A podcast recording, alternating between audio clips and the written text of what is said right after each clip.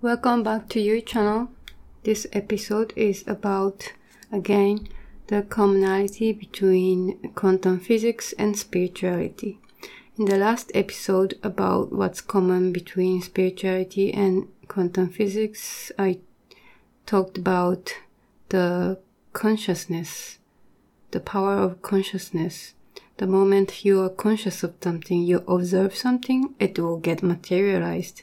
In this episode, I'm gonna talk about vibrations. Um, vibrations are also uh, the common thing between uh, quantum physics and spirituality. So, in the spiritual world, people usually talk about um, human being as a as an energy entity or uh, as a vibration. Um, like we have a frequency. So um, for us to have a higher frequency is to reach a, a higher state, better state, and get happier.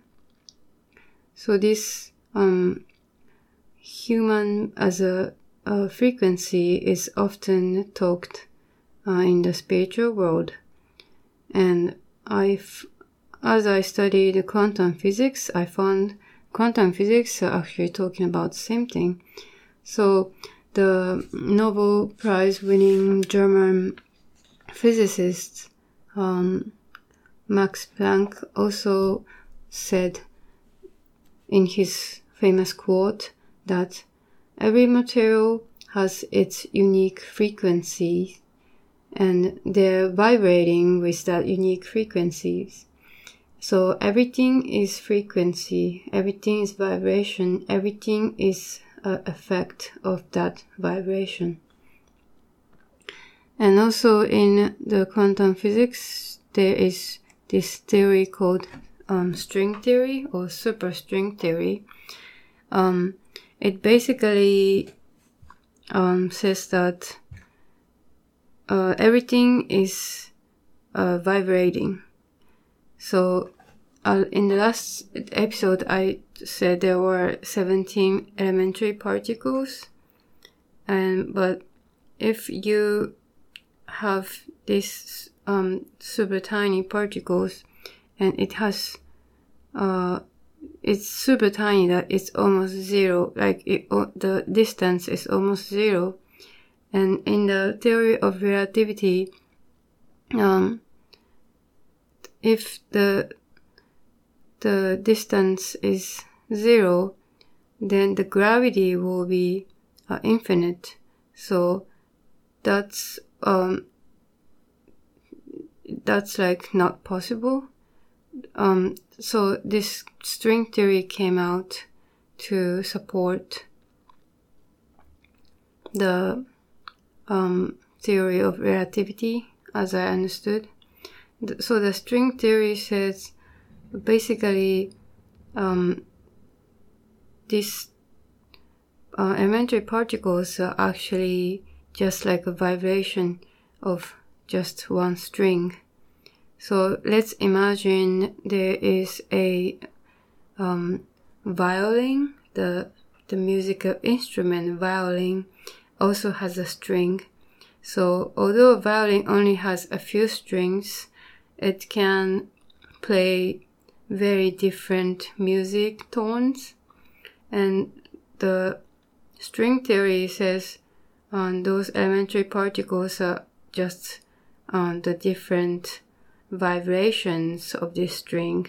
So if you play the string in a different way if you um, bounce it a lot it will have big frequency. If you bounce it a bit it will have um, small frequency.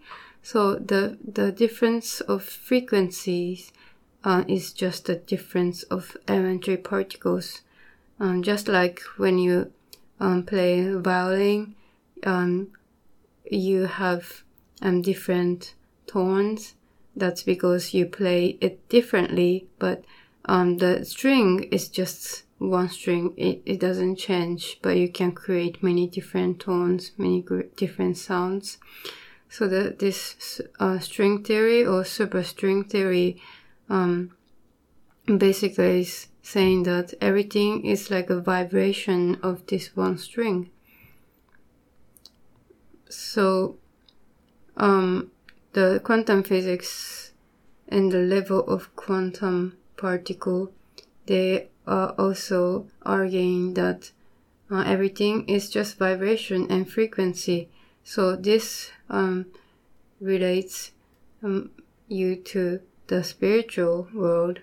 This, the spiritual people also uh, talks talk about everything as a frequency, everything is a vibration. And I guess even our feeling or our words our voice is uh, is definitely a vibration. When you touch your throat, you can actually feel the vibration of your voice, right? So our words are vibration, our feelings are even vibration, or it's energy. Um, and we ourselves are also vibration. We think we have our solid body, but actually it's just a vibration so when you look at the quantum um, world, it's everything will start to look so differently. You believe that everything exists as a solid. You, the table, um, the the desk, the keyboard, everything exists like a solid thing. But w- when it's um broke broke down to the quantum level, um, everything will start to be like just uh, frequencies or waves. So, um, it's this is just what the Buddhism says. Buddhism says everything is empty. So it's just like that. Everything is just empty, and it's just vibrating. Um, um, if so, if we are just a vibration, um, maybe we can change this uh, frequency as well. So also in spirituality or uh, psychology, I don't know. They say you can actually rewrite your consciousness. Um, when you are having the feeling of fear or anger, you you are um, having this uh, frequency of fear and anger, but um, you can consciously rewrite on that um, frequency and to change it to the the um, frequency of joy or love to change just to change your frequency um, that you emit.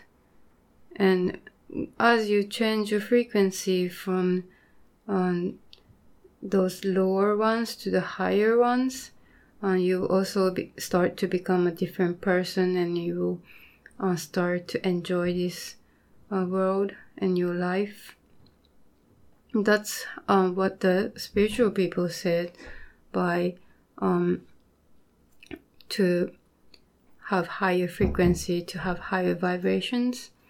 And also in uh, English, you always say, "Oh, I feel good vibes," or "I feel bad vibes." And this is just literally uh, expressing you're actually feeling the vibes from something, from um, someone or something um, outside of you, or you yourself. You're um, just uh, getting interaction on your your vibration and some other vibrations are getting interrupted and if um, you are feeling good vibes your frequency and someone else's frequency are uh, will resonate.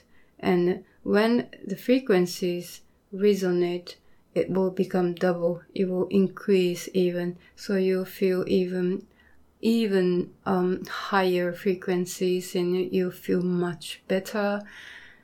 Uh, um so and but However, if uh, your frequency and someone else's frequency doesn't match that well, um, it will just offset uh, each other's frequency and you'll feel bad vibes.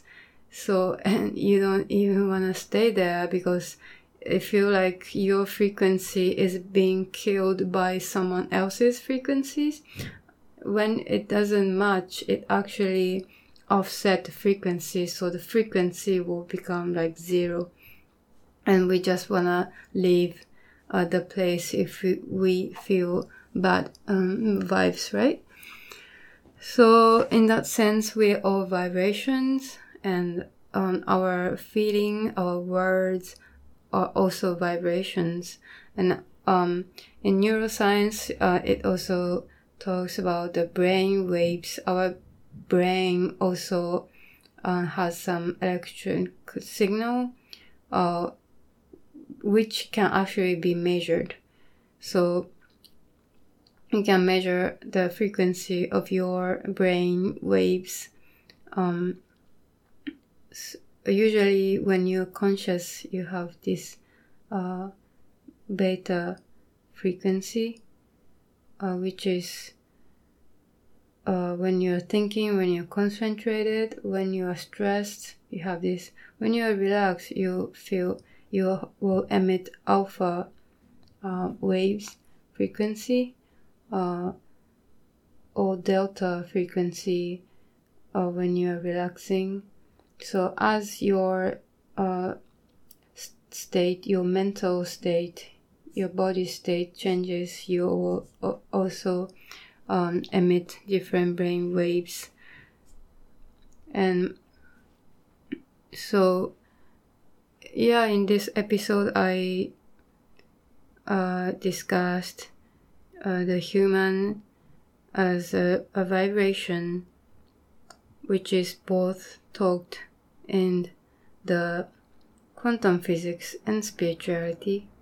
So, uh, in daily lives, we tend to forget about the spirituality, but I think uh, the spirituality is quite important in our lives so that we can feel more joy and love.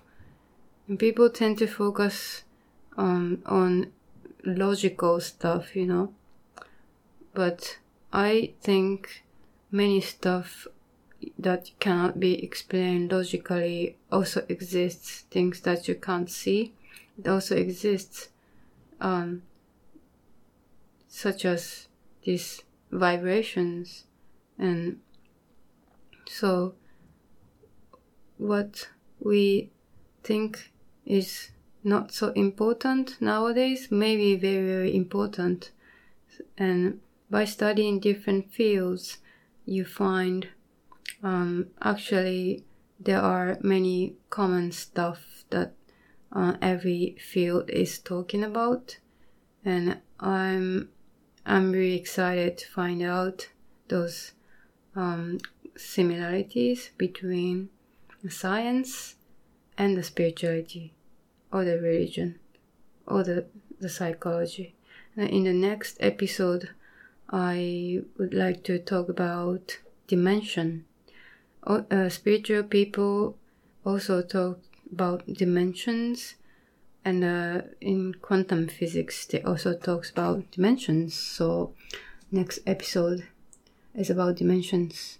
All right, I'll finish here today. Thank you for listening. Bye bye.